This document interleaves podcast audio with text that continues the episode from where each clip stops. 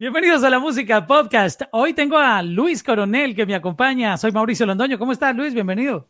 Bien, bien. Muchas gracias por permitirme estar aquí con ustedes en no, cuarentena, pero pues vivos.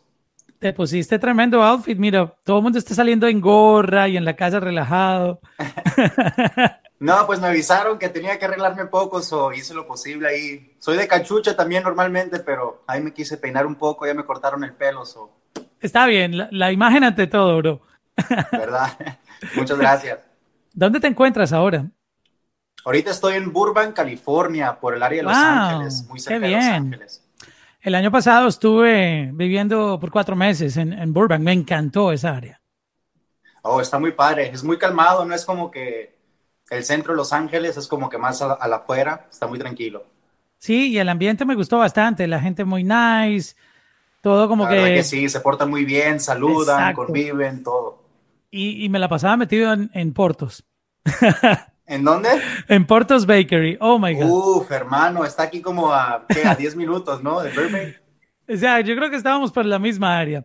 Oye, háblame un poquito de ti para que toda la gente que está conectándose de muchos lugares que están aprovechando esta cuarentena, escuchar podcast, que es lo que estamos haciendo en este momento, y contando historias de artistas, porque es muy interesante saber todo ese camino que ustedes han recorrido para llegar a la fama, para lograr su sueño. Esto inspira a nuevos artistas. O, cuéntame un poco de ti, de, dónde eres? Pues yo soy originario de Tucson, Arizona. Mis padres eh, son de Canelas, Durango y Sasa de Sonora. Eh, yo soy originario de allá de Tucson. Y pues yo tengo 24 años, vengo de padres mexicanos, siempre he estado en Tucson, Arizona con mis papás. Eh, pues inició mi carrera cuando vivía en un gimnasio, así por decirlo, falleció mi papá, eh, nos, fuimos de casa, varios de mis hermanos, yo y mi hermano mayor nos fuimos de casa, yo fui a vivirme a un gimnasio y de ahí cuando estaba en un gimnasio había una computadora en el cual se me hacía interesante, ¿no? Se me hacía interesante que había una, una, una cámara para poder grabarme y en ese entonces pues empecé a hacer covers de canciones, eh, versos de mi alma, de voz de mando, la canción El Centenario eh, y son básicamente las primeras canciones con las que empecé, pero mi carrera, mi carrera surgió a través de las redes sociales porque subía un video a Facebook y de repente se fue viral y la gente empezó a apoyarme, gracias a Dios. Y en esos días que me, se subió un video que se fue viral, hubo una compañía que me quiso firmar y por mucho tiempo pues me estuvieron mandando mensaje, mensaje. Yo no les contestaba porque no sabía en ese entonces qué es lo que iba a ser de mi vida, ¿no?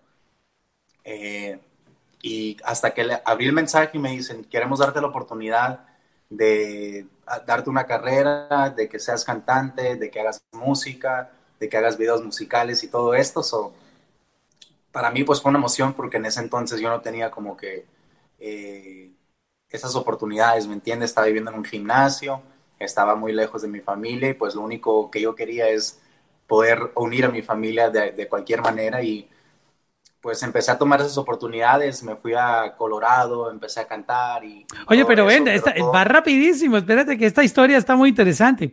Primero que todo, para haber nacido en Estados Unidos, hablas el español mejor que, que yo, que, soy latino y que mi primer lenguaje o idioma es el, español.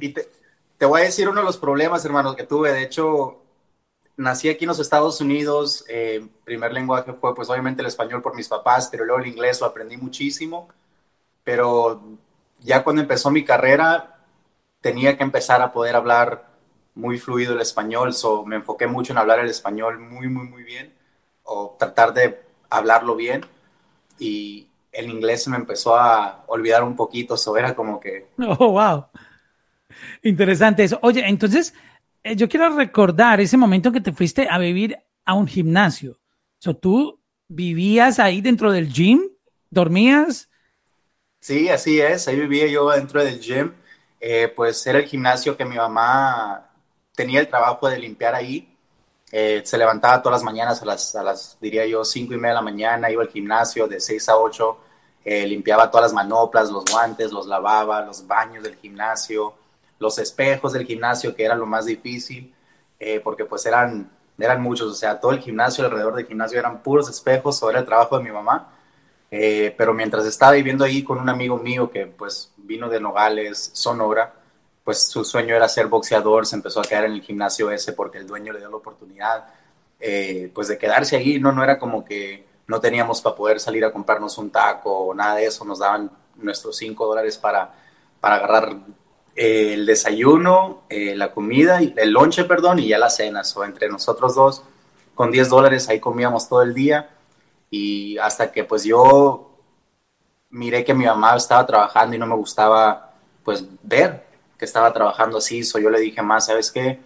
Mm, vete a casa, no te preocupes, yo me voy a quedar aquí, yo me despierto todas las mañanas, eh, yo, limpio los, yo limpio los espejos, yo hago todo lo que tú tengas que hacer, nomás regresa en la noche y te doy los 20 dólares que, que trabajabas para agarrar. So, yo tomé ese trabajo de mi mamá por mucho tiempo, le daba sus 20 dólares todos los días y pues el gimnasio para mí fue como un, básicamente un escape de la vida, de, tantos problemas, de, de tanto sufrir. En esos momentos pues había fallecido mi papá y pues falleció mi papá, perdimos nuestra casa, mi mamá pues estaba haciendo lo posible para poder trabajar, para mantenernos eh, saludables, vivos, darnos de comer y bajo de un techo que pues lamentablemente lo perdimos, pero eh, el gimnasio realmente fue como que el escape de poder salir de todos esos problemas, soltaba el coraje y pues ahí inició todo, eh, la gente que donde la, gente que usaba la computadora para registrarse en el gimnasio, eh, realmente esa computadora es la computadora que usé para poder grabar mi primer video, que es la canción del centenario y está en YouTube. ¡Wow! ¿Qué tal esa historia? Está, está increíble. So, me imagino que tenía una webcam y esa fue la que utilizaste para grabar ese video. Así es, así es. So, y tú creaste tu canal de YouTube y, y te llamaste así, Luis Coronel, ¿o qué nombre te pusiste? Eh, creo que en ese entonces, creo que me llamaba, me puse Luis Gámez, o sea, mi nombre normal. Eh, pero ya después, después de un tiempo me empecé a, poner Luis Coronel, mi hermano mayor fue el que me dijo, ponte Luis Coronel, suena como un nombre más artístico. Y desde ese entonces pues empecé a usar ese nombre. Pero yo abrí la página de YouTube y abrí un Facebook y subía videos nomás para ver qué es lo que la gente iba a decir, ¿no?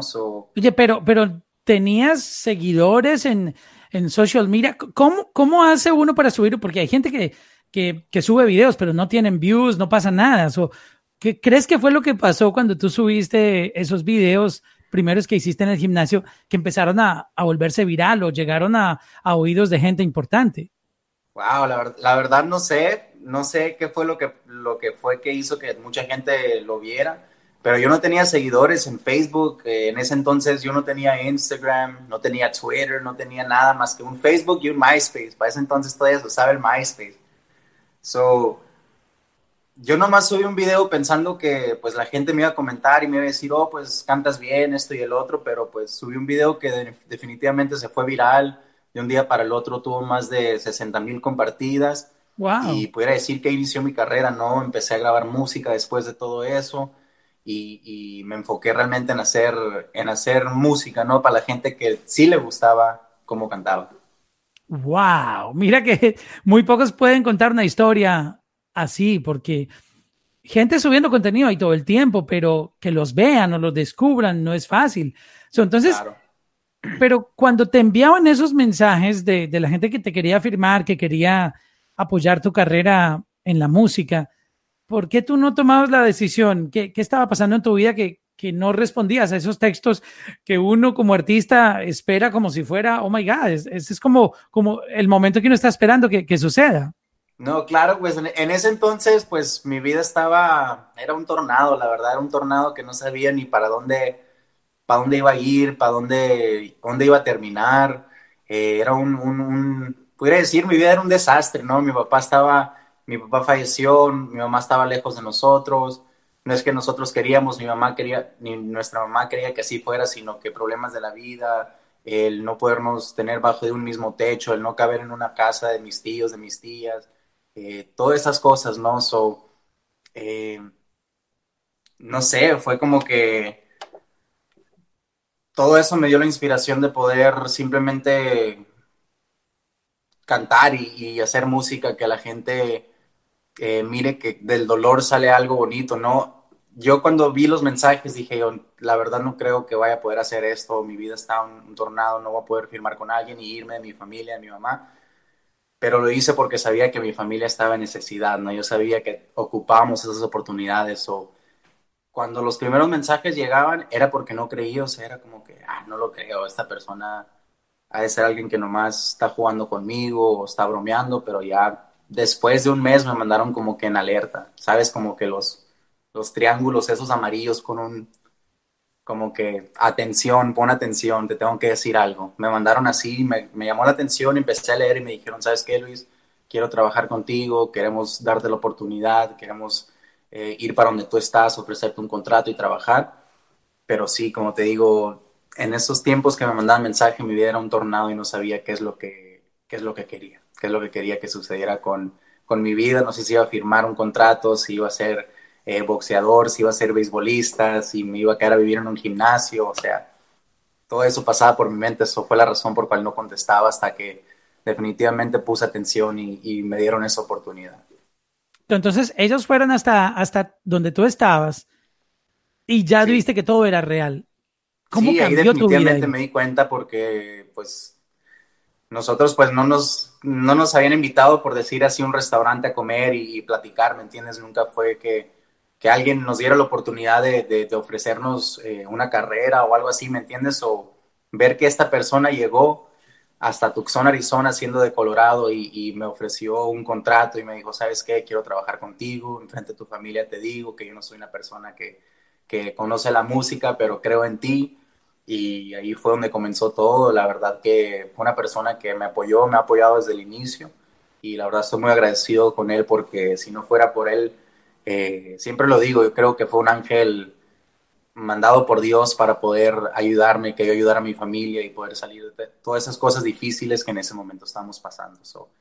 cuando fue Patuxón sí me di cuenta que, que era, era realidad todo lo que estaba pasando.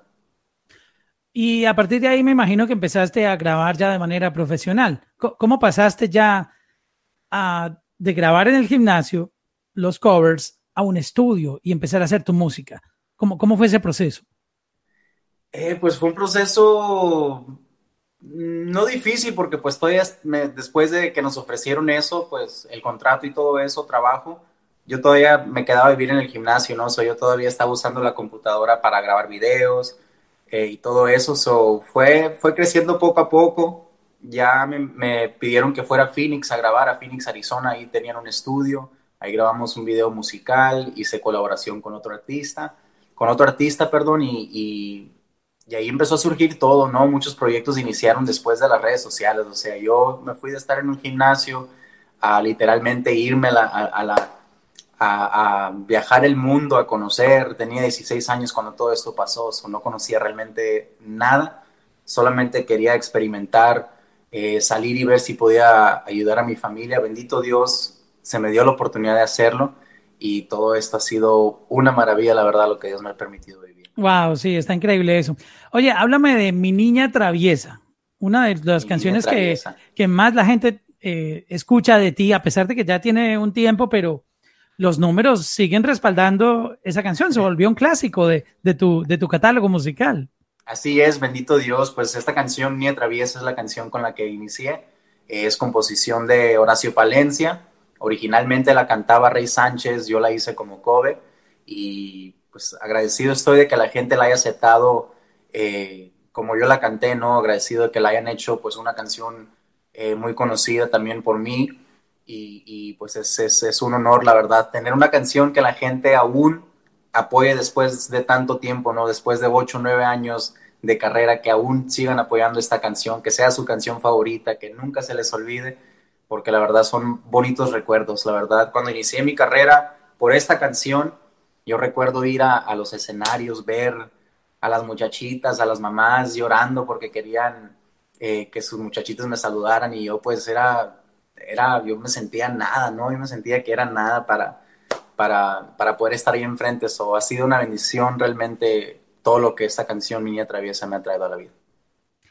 ¿Cómo ha sido el tema de la fama? De un momento a otro, tú estar con la historia, viviendo la historia que nos contaste, y de otro, de, de otro momento, tener medios de comunicación, la radio sonando tu música, tú sabes, esa tensión en, social media de todo el mundo. ¿Cómo fue la llegada de, de la fama a tu vida? Cuéntanos eso porque sabemos que somos humanos y no es fácil enfrentarse a cosas que no hemos vivido y la fama eh, es interesante un ratito para, ah, sí, la foto y la película y la farándula, pero a veces la saturación de tanta gente pidiéndote fotos, queriendo conocerte, tú sabes, ¿cómo tú recibiste esto nuevo en tu vida? Eh, pues, pues yo vengo, primero que nada, yo vengo de no tener muchos de no tener muchos amigos. Al principio, cuando pues era joven, pues todavía soy joven, ¿no? Pero cuando tenía mis, mis ocho años, mis, mis, cuando estaba en high school, eh, realmente no tenía como que amigos, no tenía esa persona que yo pudiera ver y confiar y decirle mis problemas, ¿no? Siento que ahora puedo eh, abiertamente platicarle todo a, a, mi público, ¿no? So, so, por mucho tiempo no tuve esa compañía, por mucho tiempo no tuve como que esas personas que me vieran, que me sonrieran, que me dijeran, hey, ¿sabes qué? Te apoyo, estoy contigo. Al contrario, me hacían bully, me, veían, me, miraban mal en la escuela. Siempre que quería meterme a un grupo de, muchachos que, no sé, un, como se dice, una clica, un, grupito de muchachos que son pues un grupo, ¿me entiendes? Siempre me hacían para afuera, me decían, no, no puedes estar aquí. So, era como que más por mucho tiempo me hicieron bullies o todo lo que Dios me permitió tener, que es eh, sonrisas de mucha gente, de muchas muchachas, de mamás, niños, niñas, eh, de muchachos. Poder tenerlo es como que no quiero que se, no quiero que jamás se vaya porque nunca por mucho tiempo no lo tuve. eso poder tenerlo es una bendición. Lo agradezco tanto. Agradezco hasta la cosa más pequeña que una fan haga por mí porque como te vuelvo a mencionar, vengo de no tener esas personas en mi vida a poder hacer una canción o a poder eh, ser una, una imagen en, en, las redes sociales, que la gente me transmita buena energía, que me, que me digan que me quieren, que me digan que me aman, que me digan que, que soy todo para ellas, eso es un motivo grandísimo y creo que es la razón por cual eh, he podido tomar todo, eh, de no tener nada a poder tener algo. Sé qué es lo que vale y sé qué es lo que no vale, ¿me entiendes? O, ellas me han enseñado realmente todo, me han enseñado que teniendo pues puedes tenerlo todo, pero al fin del día si no eres feliz no vale nada. soy feliz con mi público, ellas me han hecho felices y pues ellas me han cambiado la vida, sinceramente. Oye, el regional mexicano tiene muchas derivaciones musicales, es un, un, género musical demasiado rico, eh, musicalmente hablando, y valga la redundancia, hay muchos, muchos, muchos subgéneros que salen de, lo que es la cultura regional mexicana en cuanto a música. Yo sé que esta pregunta es un poquito acartonada y, es muy normal hacerla, pero para entender, acuérdense que nosotros, por ejemplo, me pongo yo del lado del East Coast o gente que no, no comprendemos porque no, no somos parte de la cultura mexicana, aunque nos encanta, pero no la entendemos tanto como el, el propio mexicano. ¿Cómo es tu sonido para, digamos, ubicarte en, dentro del género regional mexicano? ¿Cuál es tu propuesta en ese género? Tú viniste a innovar, a mezclar, fusionar. ¿Cuál es el sonido? Yo sé que la pregunta, a ustedes les gusta hacer música y, esa es la respuesta que siempre dan. Pero como para entender un poquito tu sonido, ¿qué respuesta tú nos darías? Eh, pues creo que, como lo mencionaste tú, es innovar, ¿no? Cuando yo inicié mi carrera era innovar, era un sonido más fresco, era un sonido más, más juvenil. Eh, pues yo respeto 100% mi género regional mexicano, por mucho tiempo ha sido como que lo, tradicional, las baladas, el mariachi y todo eso, pero creo que cuando eh, empezó mi carrera quise ofrecer algo, algo más fresco, algo que la gente realmente pueda eh, no disfrutar, sino que sentir, sentir que es algo, algo diferente, algo nuevo, algo único. Y pues creo que por mucho tiempo me he definido así, ¿no? En mi carrera ha sido como que me he mantenido muy diferente a los demás. Eh, no canto narcocorridos, o sea, he cantado puras románticas, la manera en cómo me he visto, todo eso. Pero yo lo, yo lo miro en como que eh, pudieran. Mm, ¿Cómo llamarlo? Sería. No sé, es que es, complicado. Es complicado. la nueva generación, es la nueva generación, la nueva ola. La nueva ola, sí. La nueva ola es que es, siempre, para nosotros mexicanos es respetar 100% las raíces, ¿me entiendes? O la banda siempre va a ser banda, 100%, el mariachi va a ser el mariachi, eh, y se tiene que respetar, ¿me entiendes? la propuesta que yo traje fue algo con respeto al regional mexicano, pero algo más fresco, tratando de salir un poco de la línea y ofrecer algo, algo diferente, aún con respeto. Una de tus nuevas canciones que lanzaste hace poco se llama próximamente Nada. Así es. Ya aquí escuchamos un sonido tuyo mucho más maduro, tú sabes, eh, ha pasado ya varios años, eh, cada vez vas enfilando los sonidos, encontrando tu propia identidad, porque tú, estás muy joven y, la música es un viaje, tanto para los fans como para los artistas que con el tiempo van descubriendo su verdadera identidad. Porque muchas veces uno se imagina, oh, es artista y ya está hecho. No, todos estamos en una transformación constante. Y con esta canción uno te escucha y, ya vas sintiendo cómo la experiencia tú la vas plasmando en tu sonido.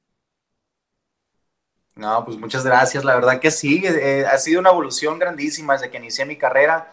Han sido puras canciones románticas, la de Mi Niña Traviesa, Tenerte, Cuando la Miro, Escápate, Lo Mejor que me ha pasado.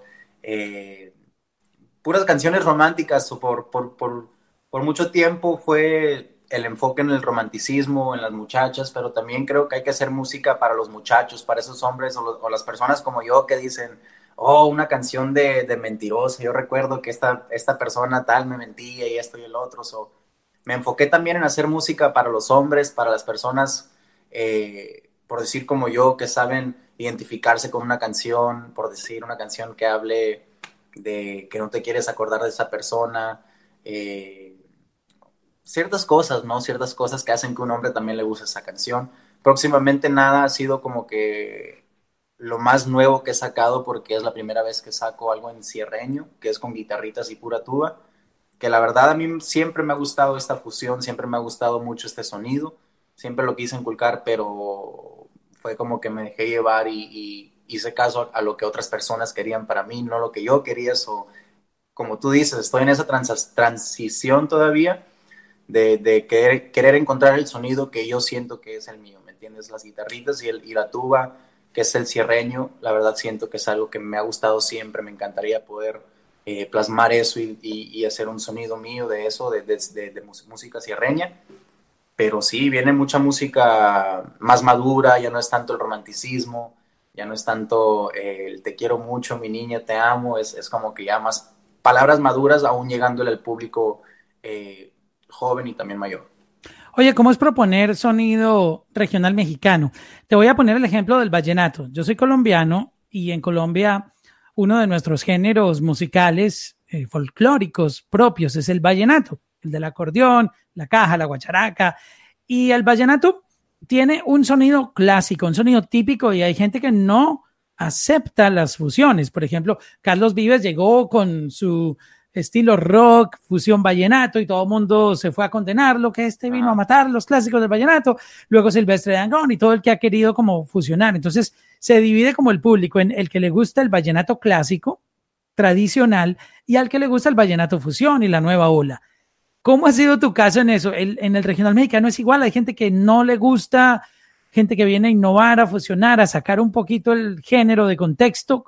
Cuéntanos cómo, cómo se vive en la cultura regional mexicana esto cuando, cuando se proponen sonidos nuevos. No, pues como te lo vuelvo a mencionar, el mexicano, pues los mexicanos, ¿no? A lo que yo veo son, son mucho, son muy respetuosos, ¿no? O al momento de que alguien quiera hacer, por decir, un, reggaetón eh, con un regional mexicano, con banda, la verdad que el, la primera respuesta va a ser, no, no lo hagas, no le va a gustar a la gente, no va a estar bien, pero siempre lo he dicho, si haces una canción buena, que digas tú, wow, esta canción me hace bailar, me hace sonreír, me hace sentir, me hace vibrar, me hace sentirme arriba del mundo, es una buena canción, o sea, no hay por qué no hacerlo, pero sí hay personas que dicen, no, no mezcles el regional mexicano, no mezcles la banda con el reggaetón, no mezcles eh, la banda con, una, con, con pop, o sea, siempre, siempre se ha dicho, no, no lo hagas. Pero pues lo hemos intentado y ha, ha funcionado, so le seguimos intentando. Sí, a, a, mí, por ejemplo, me gustó mucho, hablando de esas fusiones, la que hizo Piso 21 con Cristian Nodal. Muy buena. Para olvidarme de ella, es, suena obvio. Muchos se van a escandalizar porque la canción tú la oyes, oh my God, ¿qué hicieron ahí? Eso es como trap con banda, pero se oyó buenísimo. Muy bueno, claro que sí, es, es nada más, es nada más el, el el perder el miedo a hacerlo y, perderle el miedo a toda esa gente que dice que no, ah, obviamente lo va a ver siempre, o sea, la gente que te va a decir no, no lo hagas, lo va a ver siempre, por como digo, siempre hay la persona que respeta 100% y no quiere que nadie meta ningún otro sonido al, al, mariachi, a la banda, al, al, norteño, todo eso. So, cuando uno sale de su zona de confort y lo prueba y, la gente le gusta, pues es, es, en realidad no se puede hacer nada, la gente lo disfruta, es música y hay que probar cosas nuevas de vez en cuando, aunque la gente pues te diga que no. Es verdad. ¿Cómo has vivido esta cuarentena? ¿Cómo, cambió tu vida como artista de, estar en a mil revoluciones por minuto? Llegan y, y te ponen en tu casa. Quédate ahí con la familia, no salgas, ya no hay giras, no hay medios, no hay conciertos. ¿Cómo tú has tomado todo esto? Pues la verdad, hermano, ha sido muy difícil porque pues ya llevaba una rutina de, casi nueve años, casi ocho años, todos los días, cada fin de semana, cada, cada otro día, estar en un avión, estar viajando, estar eh, haciendo algo, estar en el estudio, estar con, compañeros, artistas, eh, componiendo, muchas cosas. O sea, yo nueve años en la misma rutina desde que inició mi carrera. Ahora tener que estar encerrado un mes, la verdad que es poco difícil, es, es complicado. Eh, pues estamos tomando las medidas que, nos están dando porque pues al fin del día la salud es lo más importante y creo que pues mientras haya salud lo demás pues no importa hermano, en realidad. Sí, eh, a todos nos ha tocado como acostumbrarnos a estos, a estos nuevos cambios. ¿Esto ha afectado la manera en que tú estás programando los releases que vas a tener? Este, porque ahora todo el mundo está, wow, hay salimos con música o esperamos, porque no, no sabemos a ciencia cierta cuándo volveremos a tener conciertos. Eh, están hablando de que van a regresar el próximo año, algunos que después del verano, pero nadie ha tenido la última palabra con respecto a esto. ¿Tú, tú has replanteado como toda esta estrategia de seguir lanzando música por, por todo esto que está pasando o, o los planes siguen siendo los mismos? No, yo pues yo tengo planeado lanzar música, el, entregarle a la gente música en estos tiempos difíciles donde la gente pues no puede salir, tiene que estar en casa, tiene que cuidarse. Pues qué mejor de estar escuchando música o todo eso. So, yo pienso en, no nomás darle música a la gente, sino que también entregarle eh, eh, pues nuevo, nuevo sonido a todo el público, ¿no? También he estado enfocado en, hacer música por mucho tiempo, no lancé música como por dos años, estuve pues en freeze, no me dejaron lanzar nada eh, por problemas de disquera, pero ya estamos fuera de eso, este año pues iniciamos con muchísimo, muchísimo, muchísima música, perdón, eh, gracias a Dios ya tenemos pues casi todos los sencillos que estuvieron en, nuestro cuarto disco, que ya va a salir el próximo 27 de mayo. Eh, oh, wow, viene, viene un álbum. Ya, viene un álbum, así es, para el siguiente mes, como te digo, no nos estamos deteniendo, estamos haciendo música, estamos queriendo entregar eh, más y más música. Nuestro plan, nuestra meta es darles eh, una canción nueva mensualmente a todo nuestro público y que estén escuchando música, música, música de Luis Coronel. Wow, o sea que nos espera un, un año lleno de muchas canciones de Luis Coronel. así es. Qué bueno, estaremos muy pendientes de ese lanzamiento. Este, ya en, eh, estamos a menos de un mes de que salga. Ya falta muy poco, la verdad que falta muy poco, gracias a Dios. Qué bueno. Pues mi hermano, eh, te queremos agradecer por compartir con nosotros esta historia tuya que, bueno, particularmente no la conocía, ahora admiro mucho más tu, tu carrera porque tú sabes, cuando uno ya conoce como la, la, historia y ahora que estamos en esta conversación un poco más íntima, porque leerla por Wikipedia, pues no es lo mismo que escucharla narrada, exacto, narrada de ti. Es Luis Coronel aquí en la Música Podcast.